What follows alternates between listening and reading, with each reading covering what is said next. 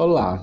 Nesse primeiro podcast vamos tratar sobre a teoria política aristotélica, amizade e justiça. Se tratando da teoria política aristotélica, Aristóteles, discípulo de Platão, mais crítico de seu mestre, elaborou uma filosofia original. Recusou o autoritarismo da utopia platônica por considerá-la implacável e inumana fez críticas à sofocracia por atribuir poder ilimitado a apenas uma parte do corpo social, os mais sábios. Não aceitou que a família fosse dissolvida, nem que a justiça, virtude dão, pudesse desvincular-se da amizade, da filia. Agora nós vamos tratar sobre a amizade e justiça. O termo filia, embora se traduza por amizade, assume sentido mais amplo quando se refere à cidade. Significa a concordância entre pessoas com ideias semelhantes e interesses comuns, a camaradagem, no companheirismo.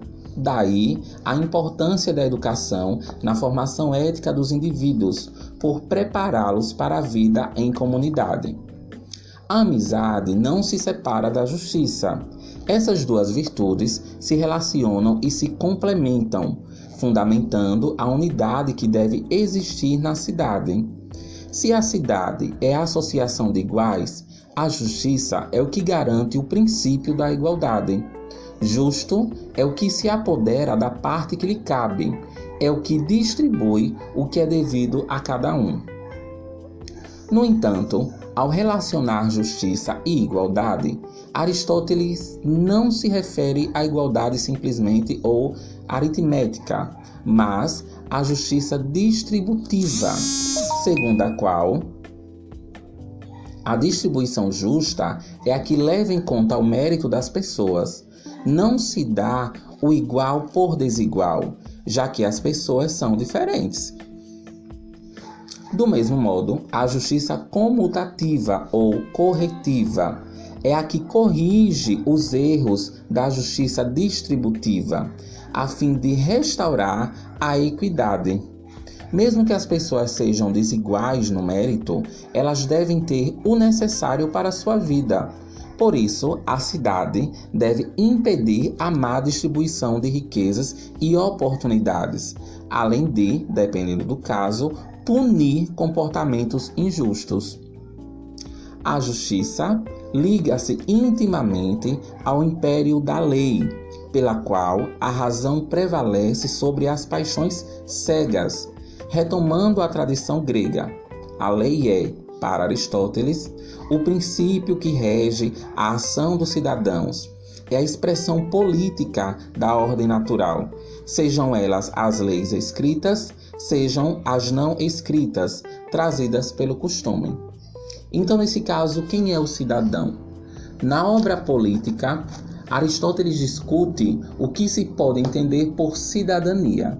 Então, assim ele define e afirma: um cidadão integral pode ser definido por nada mais nem nada menos que pelo direito de administrar a justiça um cidadão integral pode ser definido por nada mais nem nada menos que pelo direito de administrar justiça e exercer funções públicas. Algumas delas, todavia, são limitadas quanto ao tempo de exercício, de tal modo que não podem, de forma alguma, ser exercidas duas vezes pela mesma pessoa, ou somente podem sê-lo depois de certos intervalos de tempo prefixados para outros encargos, não há limitações de tempo no exercício de funções públicas, por exemplo, os jurados e os membros da Assembleia Popular. Aristóteles adverte que há outros tipos de cidadania, dependendo da constituição vigente na cidade, e que essa definição se aplica à cidadania em uma democracia constitucional ou politeia.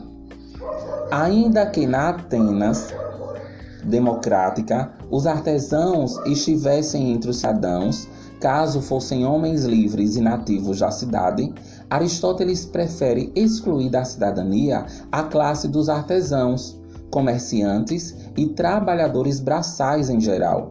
Em primeiro lugar, porque a ocupação não lhes permite o tempo de ócio necessário para participar do governo.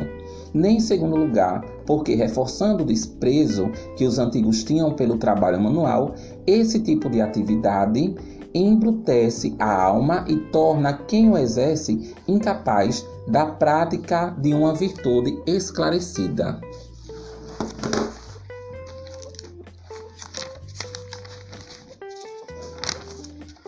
Lembrando que, de acordo com a BNCC, a Base Nacional Comum Curricular, este conteúdo sobre cidadania, política aristotélica, amizade e justiça se refere à competência EM13 CHS 103 e EM13 CHS 104.